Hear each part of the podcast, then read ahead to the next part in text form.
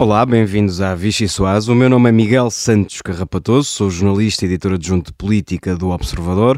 Tenho ao meu lado aquele que muitos dizem ser o Marquês de Pombal da telefonia portuguesa, o jornalista Miguel Viterbo Dias e a fina flor da nobreza do jornalismo político, a grande repórter Rita Tavares e a jornalista Inês André Figueiredo. É esta corte que me vai ajudar a explicar como Rui Rio acabou por virar o bobo destas eleições, como Jerónimo e Catarina foram parar aos calabouços da irrelevância, Chicão acabou decapitado, Coutrinho e Ventura coroados e António Costa, claro, senhor absoluto acima de todos os mortais.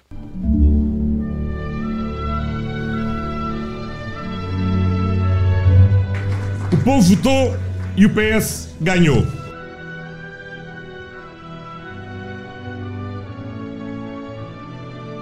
António Costa, eu vou atrás de ti agora. Eu vou atrás de ti agora.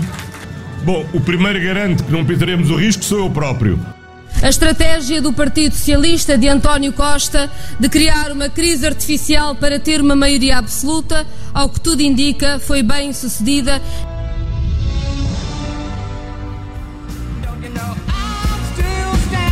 Ich habe es auf Portugiesisch gesagt. Wenn Sie wollen, kann ich das auf Deutsch sagen. Brauchen Sie auf Deutsch? Ich habe es auf Portugiesisch gesagt. Eu, sinceramente, não estou a ver como é que posso ser útil neste enquadramento. Os portugueses mostraram um cartão vermelho a qualquer crise política. Deixei de reunir condições para continuar a liderar o CDS Partido Popular. E por essa circunstância apresentei ao Presidente do Conselho Nacional a minha demissão de Presidente do CDS. Uma maioria absoluta não é o poder absoluto. Não é governar sozinho. É uma responsabilidade acrescida. E assim esta maioria será uma maioria de diálogo.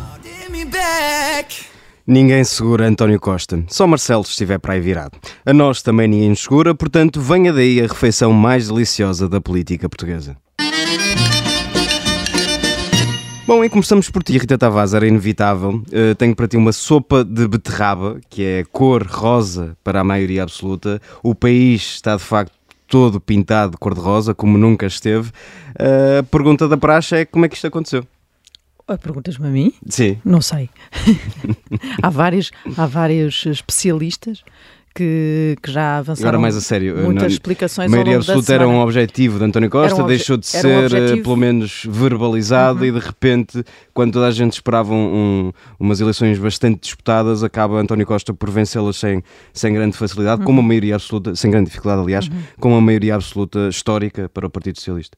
Uh, foi, uh, foi de facto surpreendente e eu acho que, acho, quer dizer, vi que até para muitos socialistas uh, António Costa entrou na campanha de facto com este objetivo, uh, falava nele e começou a falar nele logo no início da campanha, até com a expressão sem medos, é? afastando esses fantasmas e os papões que toda a gente apontava das maiorias absolutas, mas depois houve a percepção pública e também, enfim, no- no- nos seus círculos mais, mais próximos, que isso não estava a ser bem aceito pelas pessoas e houve ali ah, uma percepção de que aquilo podia estar a ser contraproducente, ah, porque ah, o PS às tantas já parecia apenas ter esse objetivo e parecia que não havia mais nenhuma alternativa, que o PS não, não podia, podia estar a passar a ideia de não ter outra hum, não ter outra solução para se não conseguisse eh, eh, ter a maioria absoluta e estar ali de facto acantonado nessa, nessa solução governativa. E, e depois houve ali um apurar, um, um acerto de discurso que de facto não estava a funcionar e houve essa admissão, e nós ouvimos isso em campanha. Houve um dia em Coimbra que António Costa foi claro e quando foi questionado sobre porque é que a maioria absoluta desapareceu, esse pedido desapareceu do seu discurso, ele disse assim, ele admitiu o erro, que é uma coisa que de facto não há muito, não acontece muito, não é? Muito mais em campanha, mas houve essa necessidade de assumir o erro e hoje já é fácil falar, mas aquilo pode ter virado ali um bocadinho o jogo porque ele passou a vítima, não é? Eh, E começou a a, a, jogar com isso, com tudo o que tinha de uh, encostar Rui Rio à extrema-direita, de apontar as fragilidades do discurso de Rui Rio, de bipolarizar totalmente as eleições, que era o grande trunfo que o PS tinha, e de tentar ali recolher, colher votos ao centro. E isso acabou por acontecer. Agora, uh, passemos à outra parte, que é a parte do discurso em que António Costa, depois, logo na noite, fala da maioria absoluta e diz que isso não quer dizer poder absoluto. E que hum, e fala na, no diálogo, foi uma coisa que ele foi sempre prometendo, dando aquele exemplo até dele na Câmara de Lisboa em 2009, quando tinha uh, maioria absoluta e, e, negociava e dialogava, uh, mas eu por acaso nisso sou uh, bastante Estás cética, cética sim. porque enfim, quando eu vejo que diálogos não são necessários, porque não são, não são obrigatórios, não há necessidade deles existirem do ponto de vista, não são necessários do ponto de vista de de conseguir votos para aprovar o que quer que seja no Parlamento. Do outro lado, acho que ninguém os quer, não é? À esquerda, quem é que pode estar interessado nisto? À direita, no PSD, quem é que pode estar interessado em, em diálogos? Um, quem é que os quer? Há, alguém, alguém nestas condições uh, pode acreditar que vão existir diálogos uh, agora com a maioria absoluta do PS? Se, se, quem, se quem tem a maioria quer isso apenas e só para dar uma ideia de dialogante, mas quer dizer, lá está, para o tango são precisos dois e do outro lado uh, não está ninguém interessado em dançar este tango. Acho que agora a esquerda vai estar muito apostada em fazer oposição e de recuperar esse espaço que de alguma maneira nos últimos seis anos perdeu porque estava a dialogar com o Partido Socialista. Portanto, eu acho que é uma conversa mais para depois não poderem vir dizer que ele utilizou o poder de forma absoluta, mas a tentação é enorme, sobretudo depois de seis anos à míngua, não é? Em que António Costa precisou de negociar cada coisa que fazia no Parlamento. E que ainda e... assim era acusado à esquerda de, ser, de se comportar como se tivesse maioria absoluta. Aliás, acabou por isso, não é? Se comportar como se tivesse maioria absoluta, exatamente. Uh, eu acho que agora vai ser um bocadinho toda a gente a querer mostrar que fazia melhor do que, do que quem lá está e que o melhor era não haver maioria absoluta. E isso não se faz sentado à mesa a assinar acordos por baixo ou acordos sobre o que quer que seja. Acho que é muito pouco realista essa opção. É muito bonito, fica muito bonito, mas não, não vai dar. Miguel Viterbo Dias, eu tenho para ti uma sopa, uh, isto não me leves a mal, é um caldo. Tu és como aqueles senhores dos restaurantes que recomendam logo o prato, não deixas escolher. Sim, é, é, um caldo de pobres, não tem nada a ver, uh, não é nada pessoal. Uh, mas pegando no que a Rita dizia sobre o PS, sobre a relação do PS com a esquerda e sobre o comportamento que a esquerda uh, deve ter, tu também tiveste na campanha do, de acompanhar a campanha do PS os sinais que a esquerda tem, dando, tem dado, quer Bloco, quer PCP, fazem antecipar que depois deste resultado, aliás, eh, de resto, aliás, muito pobre, daí a sopa caldo de pobres, que, uh, pensas que a esquerda de alguma forma vai tentar radicalizar o discurso em relação ao PS para daqui a quatro anos estar a tentar uh, uh, crescer mais um bocadinho ou sobreviver? Uh, e como é que achas que o PS vai lidar com uma circunstância em que ainda não se tinha encontrado? António Costa, se recordarmos, começa em 2015 com a Geringonça, 2019 até cá as relações à esquerda eram um bocadinho mais conturbadas, mas agora está na. É uma estreia para ele em que tem o Parlamento. Dona senhor. O Parlamento todo em peso a fazer-lhe oposição. É uma estreia para António Costa e certamente será uma oposição muito uh, dura e muito assertiva, quer à direita, quer à esquerda. No caso da esquerda, o que é que te parece que será a estratégia de Bloco, PCP e como é que o PS, uh, agora absoluto, vai lidar com esses ex-parceiros de Geringonça? Bom, todos eles para já uh, disseram que não se arrependem da decisão tomada quanto ao Orçamento de Estado, ou seja, essa radicalização do discurso que tiveram nos últimos meses para uh, forçar essa rejeição do Orçamento do Estado e que fossem mais além das negociações à partida será para continuar. Recordo-me de uma entrevista do Jorge Costa ao Jornal Público em que diz, em que vinca precisamente essa mensagem do, do não arrependimento e, portanto, esse discurso à esquerda estará certamente eh, mais virado para essa radicalização. Foi isso também que indicou Jerónimo de Sousa com o apelo às ruas, até com aquela declaração pós-Comitê Central que foi eh, quase uma convocatória para os próximos eventos do Partido Comunista. E, portanto, ehm, agora procurarão outros palcos para o fazer, nomeadamente o PCP, porque, mais com, com o apoio sindical mas Porque a direita queixava-se muito disso, queixava-se que, que o PCP e o, e o braço dos sindicatos estava muito adormecido, que, que o Bloco de Esquerda tinha de alguma forma interrompido aquela, aquela Ligação agressividade. cívicos também. Exatamente. Achas que isso aí, achas que isso agora pode ressurgir de alguma forma? Sim, agora é ativar novamente essa rede de contactos, não é? Para, para que as ruas voltem a falar. A própria Isabel Camarinha, a secretária-geral da CGTP, já deu conta também disso, eh, avisando, claro está, que com a maioria absoluta é que as coisas vão ter que, hum, vão ter que ser, a fiscalização, a fiscalização vai ter que ser maior e a contestação também para que o governo não faça só aquilo que quer e, portanto, esquerda vai tentar reativar esses contactos, esses mecanismos para voltar a poder fazer barulho noutro palco que não o do Parlamento, onde agora tem menos megafones para, para fazer esse, esse barulho. Só na questão da maioria absoluta, uh, não deixa de ser interessante também uh, esta um, questão dos debates quinzenais que surgiu agora nos últimos dias, em que o PS parece estar aberto a essa maior fiscalização e a esse diálogo, numa tentativa até de marcar, se calhar, uma grande diferença face a José Sócrates, embora ele tenha tido esses debates quinzenais, uh, mas para marcar uma diferença na maioria absoluta face à última, José Sócrates avisou, para, avisou António Costa para não desmerecer e agora António Costa quer provar que consegue ter uma melhor. Muito bem. Rita Tavares, antes de irmos à Inês e, e falarmos sobre a direita, Achas de alguma forma que esta vitória absoluta de António Costa pode e tudo que se presume que venha a acontecer a seguir, não é? nomeadamente o fim de qualquer ponto de contacto com a esquerda, pode refriar uma parte do, importante do partido, a ala mais à esquerda, os pedro-nunistas, achas que também eles são os grandes derrotados destas eleições? Eu não sei se serão derrotados, não diria assim diretamente, porque também não via vontade de, imediata de estarem no palco principal. Ah, acho que havia muitos pedronistas que achariam que ainda era cedo para esse momento e que precisavam de mais um tempo uh, na, na, hum, de gestação, vá, vamos chamar-lhe assim. Ainda assim, uh, eu acho que quatro anos também não estavam à espera e agora são mesmo quatro anos. Não, quer dizer, agora estou a dizer isto, sei lá o que é que vai acontecer, nunca se sabe. Mas a grande probabilidade, com uma maioria absoluta, é que o governo dure quatro anos e que quem estiver lá para fazer, eh, para, para suceder, não, é para, não vou dizer para fazer oposição interna, mas para lhe suceder, que, hum, que tenha de esperar esses quatro anos para se recolocar. Acho que se calhar Pedro Nuno Santos estava a pensar em dois anos, qualquer coisa desse género, uh, não tanto como, como estes quatro anos que, que vêm pela frente, derrotados, não diria, mas agora ficam congelados, ficam na ficam no congelador à espera do momento. Quem não está no congelador é, ou melhor, o que não está no congelador é, é a próxima sopa que tenho para servir e, e, é para a Inês André Figueiredo, um caldo verde, mas com muito chouriço, um caldo verde porque há muitas estreias, há muitas estreias no Parlamento, com chouriço porque é de facto um caldo verde reforçado, quer a Iniciativa Liberal, quer o Chega, partidos que, que a Inês acompanha aqui no Observador, saíram muito reforçados nestas eleições legislativas, e agora há uma nova direita no Parlamento. Como é que uh, quer a Iniciativa Liberal, quer Chega, que são partidos diferentes, com dinâmicas muito diferentes uh, e muito próprias,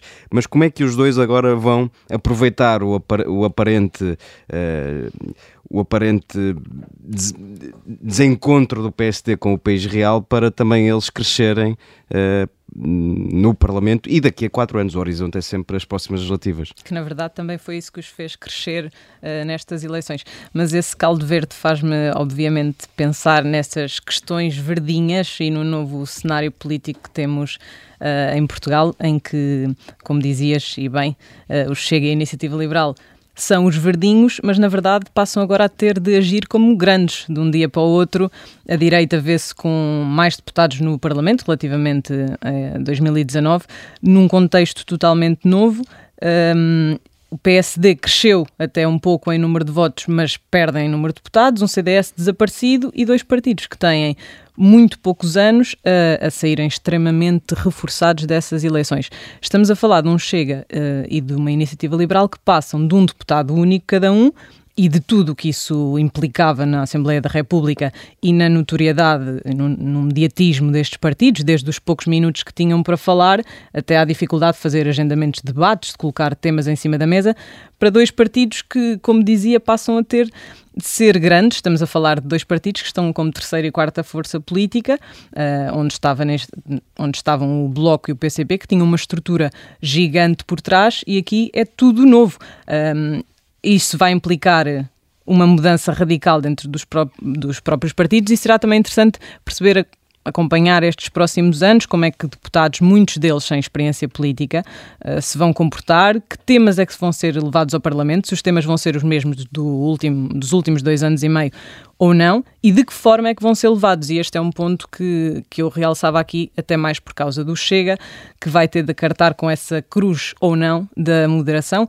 André Ventura já admitia que terá de haver um bocadinho mais moderação, mas até que ponto? Porque são quatro anos de maioria absoluta do PS, em que o Chega tem a oportunidade de crescer com o discurso que tem vindo a fazer até aqui. Aliás, André Ventura já disse que é seu líder da oposição Exato. enquanto o PSD arruma a casa. Exatamente, e vamos ver também quanto tempo é que o PSD demora a arrumar a casa e no fundo, o líder do PSD nem sequer vai ter um assento parlamentar, o que também vai dar aqui um impulso ainda maior, tanto a André Ventura como a Coutinho Figueiredo e às bancadas que agora foram eleitas. Mas eh, e ainda agora, voltando... era aquele momento em que nós recordávamos o, a discussão que tivemos aqui sobre as listas do PSD e como é que elas foram feitas e deixavam de parte toda a oposição interna a Rui Rio e como isso depois poderia levar. Certo. Se calhar nestes momentos também podemos fazer esse rewind para perceber como. Pois, e fica, era, eu ia como dizer... isto afeta brutalmente o funcionamento do Parlamento uh, nos próximos quatro anos. A equipa caso. que quis e agora não estará lá. E agora amanhã-se. Não estará lá para Na verdade, capitanear. tem uma parecença com o André Ventura, que também fez as listas pois, quis, é, mas... Nós estamos a ficar sem tempo, mas eu queria fazer-te uma pergunta muito em particular sobre o Chega e sobre essa discussão que alguma direita, sobretudo alguma direita ligada ao PSD, tem alimentado de que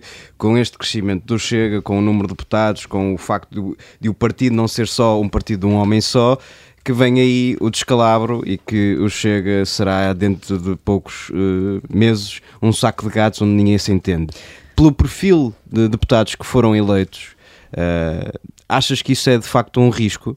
Estamos a falar de uma equipa que, como dizíamos, foi escolhida a dedo por André Ventura e são as pessoas de confiança de André Ventura. Ou seja, até se pode tornar um saco de gatos em termos de ideais, de propostas e tudo mais, mas se, em princípio, as pessoas que André Ventura levou são pessoas em que ele confia a 100% e que por isso talvez não se torne um saco de gatos como nos Açores e tudo mais, em que houve deputados a tornarem-se não inscritos. Vamos tentar perceber até um bocadinho na questão das autárquicas, em que também houve problemas depois das eleições.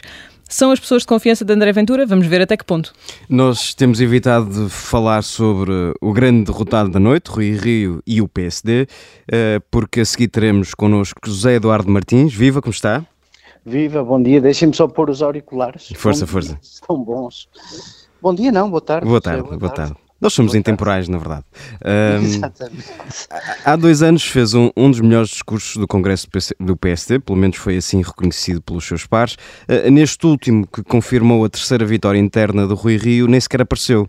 Pergunto-lhe, desistiu por deixar de acreditar no PSD ou porque não se sentia de todo ouvido?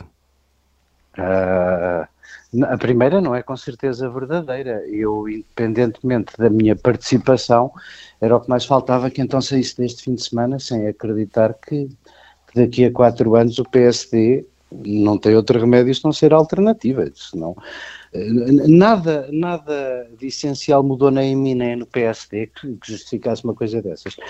Agora, não ser ouvido, isso também não é assim tão importante, não é? Uh, eh, um, eu vivo bem com isso, nunca, nunca fiz claque, nunca tive uh, ninguém daquilo que se chama aparelho disponível para ter muita paciência comigo, mas, mas também é uma coisa que é, é uma estima mútua, não tem problema nenhum isso. Não. Agora, o último congresso, o último congresso eu tinha com o entusiasmo que creio que se notou, mas tinha apoiado, apesar de tudo, uma mudança de liderança. A mudança de liderança não ocorreu. O que é que eu ia fazer ao último congresso? Não, não creio que lá fosse útil para nada. Eh, não lhe peço para culpar o povo português pelo resultado do PST, como fez uma antiga vice-presidente do partido, Isabel Meireles, eh, mas consegue compreender que depois de seis anos de governação socialista, eh, com tudo o que isso teve de associado, os eleitores tenham preferido entregar a maioria absoluta a António Costa. Consegue compreender esta vitória absoluta do PS?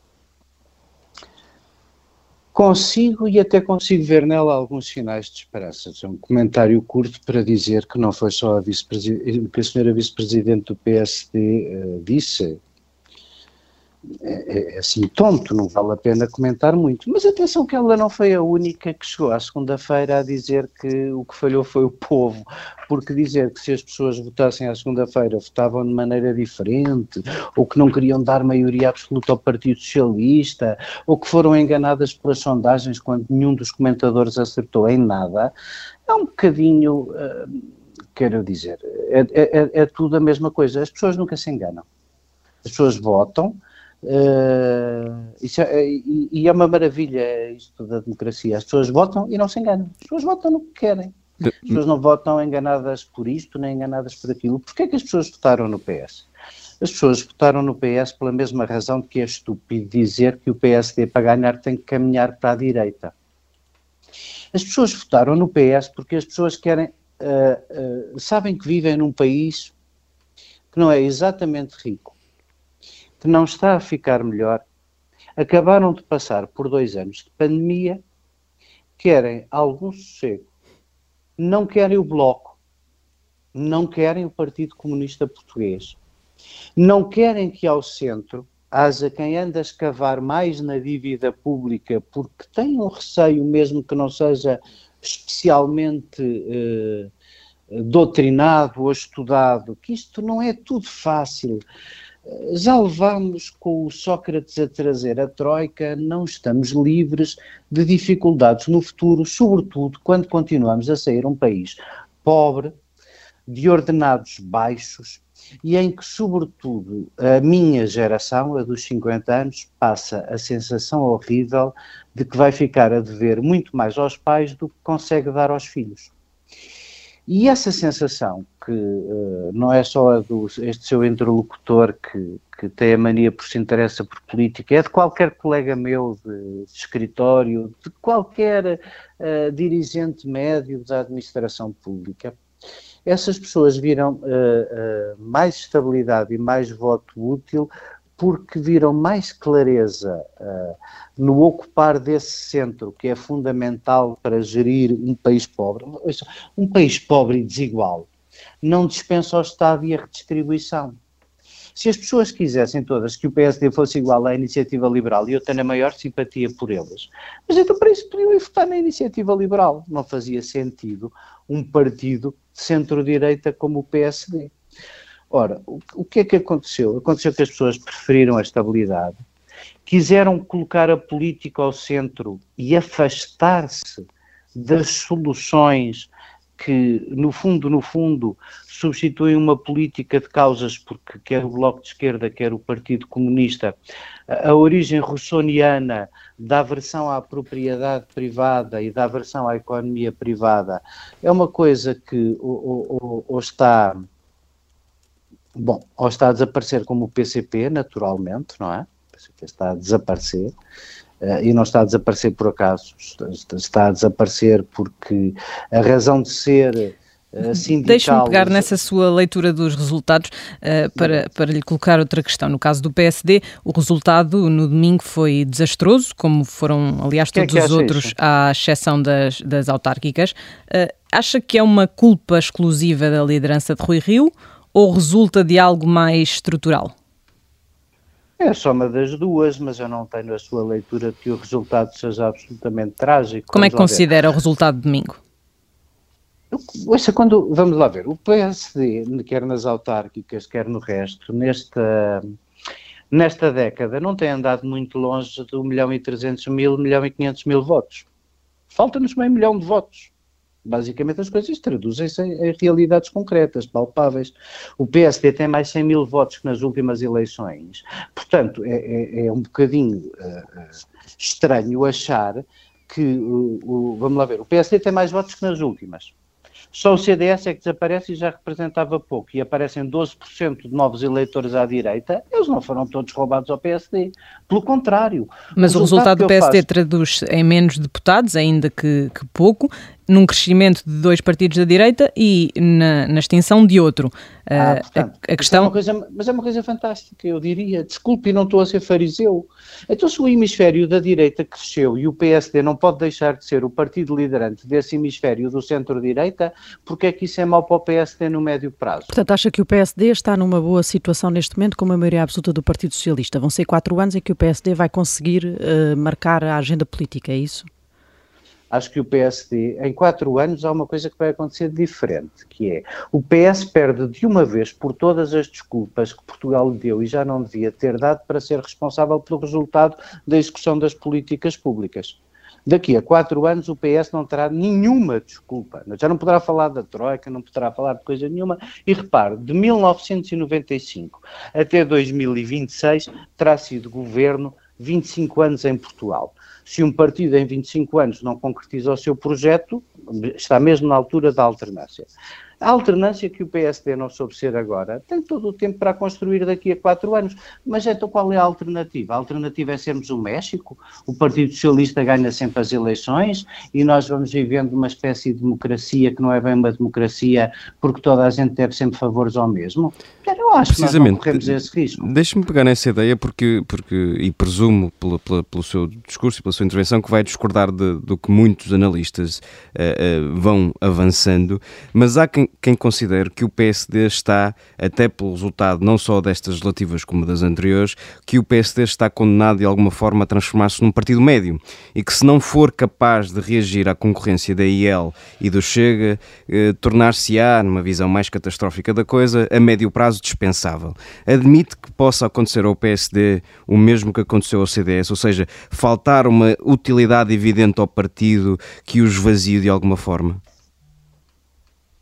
Uh, se isso acontecer, nós não teremos uma democracia.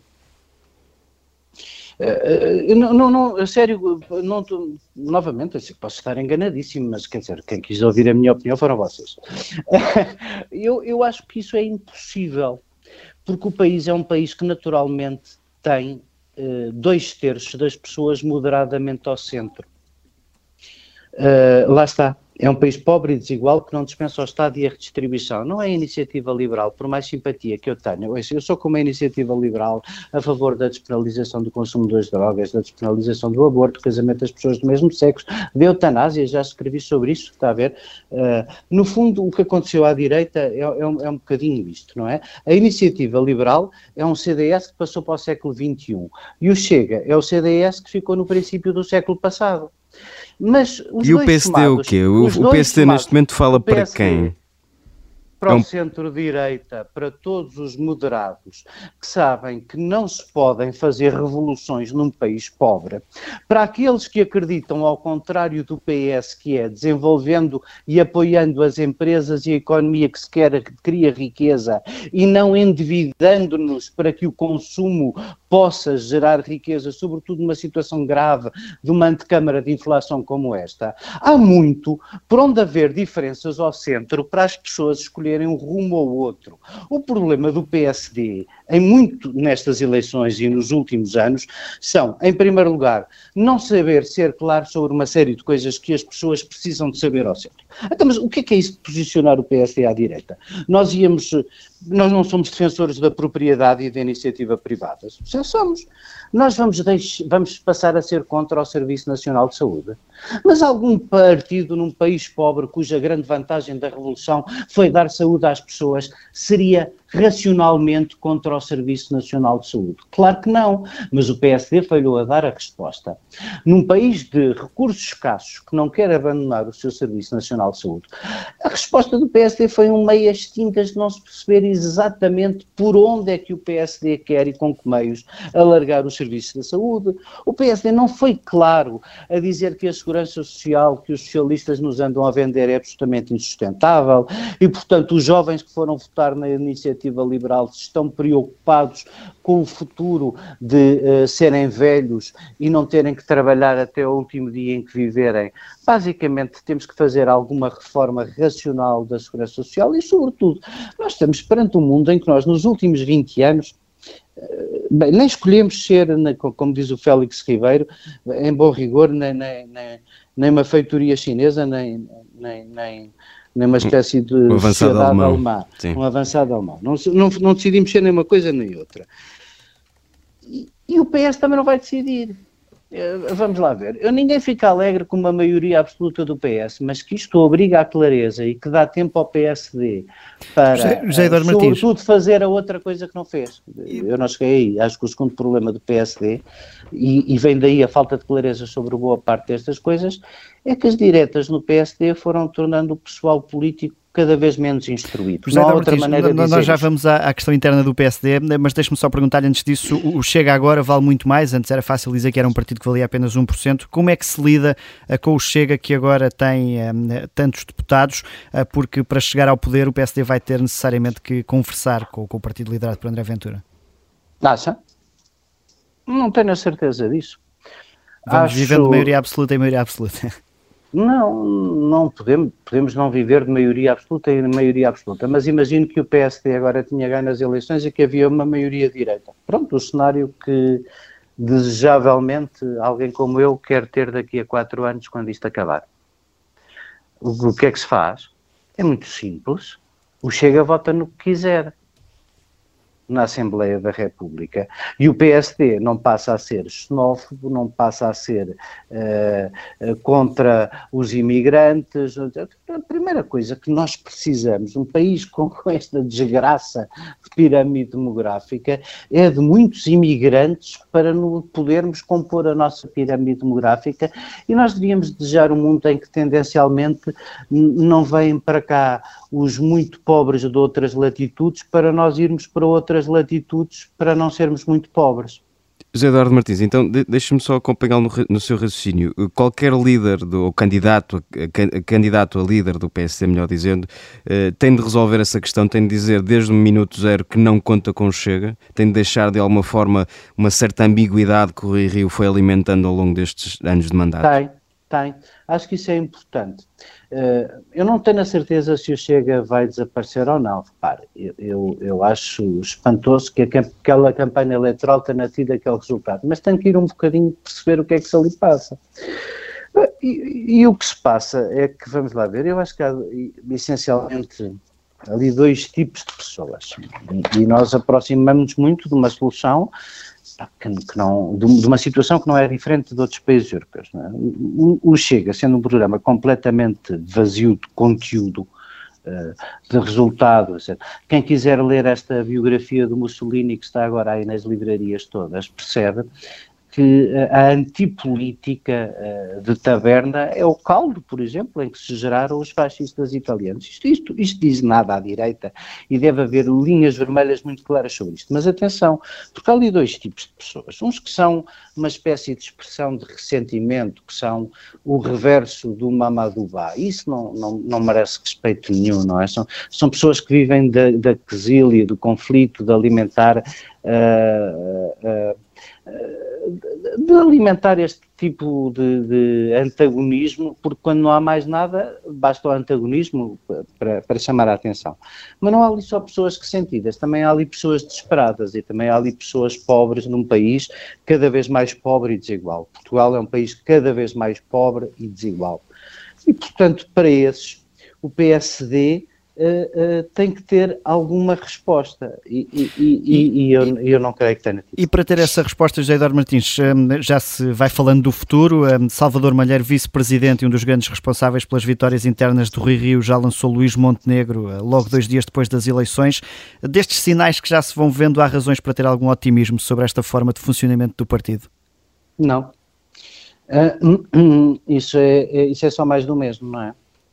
Eh, não, isso é tudo menos animador. Mas então, se, se quer falar sobre isso, vou repetir uma coisa que já disse uma vez na Vichy Soares, acho eu. Que hum, o principal problema do, do PSD é que precisa de aparecer como um conjunto de pessoas. Uh,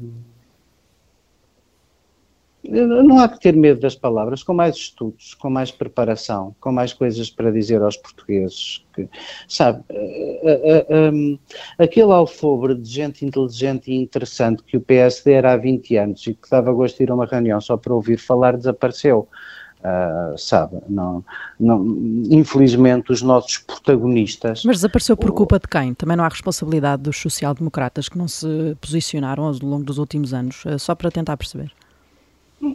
É a soma de várias coisas, sabe? Isso não é, não é fácil de explicar. Nos últimos anos, o Dr. Rio não quis ninguém à sua beira toda a gente que tivesse alguma coisa para dizer um bocadinho diferente da dele, eh, não era exatamente estimulado a dizer o que quer que fosse.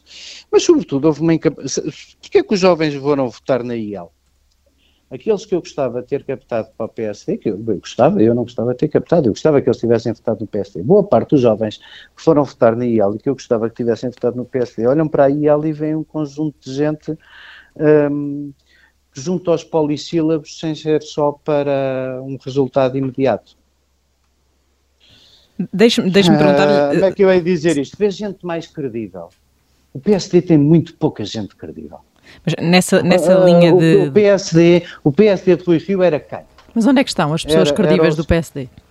As pessoas credíveis, há imensas pessoas credíveis no PSD que não estão a participar no cotidiano da vida partidária. Mas quem é que faz falta neste momento? Para si, quer dizer alguns nomes só para percebermos do que é que estamos faz a falar? Faz tanta falta. Então, nós em Coimbra temos um, um dirigente e um médico a categoria do Nuno Freitas e dispensamos isso. Que vantagem tivemos? Nós tivemos recentemente uma purga interna muito grande que piorou as coisas, mas as coisas já vinham mal da circunstância das diretas serem absolutamente determinantes, porque isso é que faz com que essas pessoas que, eh, no essencial, movimentam blocos de votos, sejam os decision makers e que haja muito pouca paciência de quem está numa universidade, num escritório ou, ou, ou, numa empresa de dizer não, eu vou tirar aqui uma parte da minha vida e dedicar-me à coisa pública, porque ela, enfim, as, as primeiras pessoas que apareceram todas a falar sobre o futuro do PSD eh, são pessoas que devem muito mais uh, ao PSD do que o PSD a elas. Deixe-me é aproveitar é essa sua análise é interna. precisamos de inverter. Ah, deixe-me só aproveitar essa, essa análise para lhe perguntar. Há quatro anos apoiou Miguel Pinto Luz. Se ele avançasse agora, renovava esse apoio ou não? De, eu comprei os jornais do fim de semana, eu ainda não falei com o Miguel eh, desde as eleições. Comprei os jornais do fim de semana, não tenho nenhuma dúvida de que a lista de candidatos que ali estão, ele é aquele lá está, que, que tem mais mundo para poder conversar com a sociedade portuguesa. Pode não ter notoriedade, mas, mas o que é isso da notoriedade? É publicar no jornal mais importante uma catadupa de artigos que todos somados não têm uma ideia? Mas aparentemente uh, Luís Montenegro é, é, a pessoa que reúne melhores condições dentro do partido para ser o próximo líder do PSD. Nunca foi exatamente um, um apreciador da, da, figura de Luís Montenegro, mas poderia ser o homem não, não, certo. Não, deixe-me deixe interrompê-la. Eu acho a maior simpatia ao Luís quando fui da direção de Manuela Ferreira Leite, até fui das pessoas que me bati para que ele entrasse na lista, porque estava quase a sair. Agora, uma coisa é ter simpatia pelas pessoas, outra coisa é, é está a ver, é, é imaginar uh, que o meu carro é um Ferrari, não é? é só um carro citadino. Uh, uh, e, portanto, o Luís é uma pessoa cheia de qualidades. Eu só lamento é não ver nele as qualidades suficientes para a liderança. Não seria, portanto, mas, o homem certo para esta fase do acho, partido? Eu, eu acho que não, mas até acho que essa discussão é redutora, se me permite.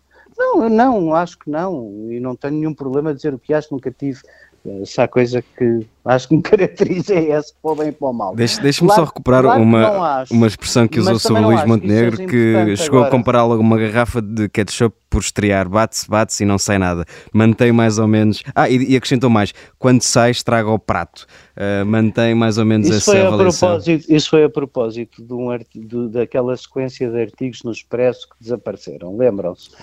Uh, ah, um, não, eh, quer dizer, depois disso nunca mais ouvi nada ao Luís, ele diz que foi estudar e, e, e ouça, sei lá. Não. Agora, uh, se o que me está a pedir é se eu vejo nele um líder, não, não vejo nele um líder, mas também não acho que isso seja a discussão ou a coisa mais importante, volta atrás. Se eu puder a eh, discutir o que é que o doutor Salvador Malheiro quer, já estou a falhar a obrigação que tenho com o país. Eu não, eu não quero andar aqui a discutir quem é que é aquele que vai escolher os próximos presidentes de câmaras de deputados. Isso só interessa aos presidentes de Câmara e aos deputados. A obrigação do PSD é gigantescamente maior do que essa, percebe? Muito bem, ainda assim, eh, em, creio que no verão passado, deu uma entrevista ao público onde dizia que uh, Pedro Passos Coelho reunia condições únicas para ser líder do PSD. Era alguém com, com uma figura como, como Pedro Passos Coelho que de facto podia passar da discussão de nomes e de figuras e de candidatos a candidatos para uma discussão sobre o futuro do partido uh, que faz falta. Pedro Passos Coelho fa faz falta por isso, para acrescentar isso? Olha, eu, eu é assim, acho que não concordando sempre com ele, não tendo apoiado especialmente a eleição dele, conheço muito bem o Pedro Passos Coelho há muito tempo. É uma pessoa que tem qualidades e um desprendimento eu acho que são acima da média de qualquer político que eu hoje veja eh, em Portugal a, a, a querer fazer política. Mas não é o caso dele. Eu tenho. Desde que, desde que ele deixou de ser presidente do PSD, temos falado com alguma frequência e não vejo nada hum, que o Pedro uh, uh, estragaria o seu capital se se envolvesse agora nesta discussão do PSD. Acho, acho que é cedo para isso, não estou a ver fazer isso e novamente. Acho que isso não é o importante. O PSD tem que perceber de uma vez por todas o que é que quer dizer sobre um conjunto de temas dos quais não tem protagonistas. Muito bem. Temos... O, PSD não, o PSD tem uma história que nenhum partido tem no ambiente. Uh, uh, os últimos dois anos no Parlamento, apesar lá do esforço de um deputado, o PSD falhou a todas as. É, é, que de repente o ambiente tomou uma centralidade na política que só revela, partido a partido, um discurso cada vez mais pueril e cada vez mais de pouca distância entre o que é um partido e uma ONG. Os partidos têm que gerir o país. E, portanto, eu tenho imensa pena é que não haja protagonistas para cada um dos temas setoriais em que as pessoas começassem a olhar para o PSD e mais do que estar sempre a olhar para, para o líder uh, em que língua fala ou deixa de falar, o que faz ou deixa de fazer, pudesse ter, epá, há ali um grupo de gente, como no fundo é o que olham para a iniciativa liberal e dizem, há ali um grupo de gente que, que tem estudos, vontade, há ali um grupo de gente séria com estudos e com vontade. Muito bem. José Eduardo Martins, temos que avançar para, para o segundo segmento da nossa, da nossa Vichy Soasse. Estamos mesmo a ficar sem tempo. Portanto, venha daí a carne ao peixe. Já é experimentado nesta, nesta matéria, portanto sabe que só pode escolher uma de duas opções. Quem levava ao Festival de Paredes de Cora? Paulo Rangel ou Luís Montenegro? Paulo Rangel. Se tivesse que criar uma banda para atuar no uh, Paredes de Cora, quem é que escolhia para o vocalista? Durão Barroso ou Santana Lopes? Santana Lopes. Quem é que levaria a ver um jogo do Benfica ao Estádio da Luz? Pedro Passos Coelho ou Rui Rio? Pedro Passos Coelho. E em quem é que confiava mais para levar o seu cão a passear? Carlos Moedas ou Miguel Pinteluz? Miguel Pinteluz. Muito bem, acho que foi o primeiro convidado a fazer o pleno, o e responder uh, uh, claramente a uma. e escolher claramente uma de duas opções. Por isso está de parabéns e já, já antes. Uh, Obrigado. Merecia, antes, antes mesmo de ter este. E, e, vocês esperavam que alguém que assim fala depois tivesse. fosse muito ouvido. e antes mesmo de ter feito este pleno, já sabia que tinha o direito de escolher uma sobremesa para terminar esta nossa refeição. Por isso, que música escolheu e porquê? Escolhi o Danny Nadelko dos Idols por duas razões. Em primeiro lugar, porque os Idols são. Era importante que as pessoas não deixassem de ouvir música moderna, é importante que as pessoas não deixem de, de gostar do que é novo. Gostar do que é novo. A direita gosta do que é novo. Os Idols são a melhor banda punk da atualidade. E esta música, Danny Nadelko, é especialmente dedicada ao Chega porque se nós não soubermos construir uma sociedade multicultural em que nos respeitemos todos e em que a riqueza sirva, sirva para proteger quem tem menos, então não estamos aqui a fazer nada e somos, viveremos cada um por si, na, não olharemos para o resto do mundo e, e, e, poderemos continuar a ser só egoístas. Como eu acho que a política é um exercício de partilha e redistribuição, acho que esta música retrata muito do tempo que vivemos e do que Chega tem que aprender. José Eduardo Martins, muito obrigado por ter vindo a esta Vichy Soase. Já sabe, nós voltamos todas as sextas-feiras. Muito obrigado.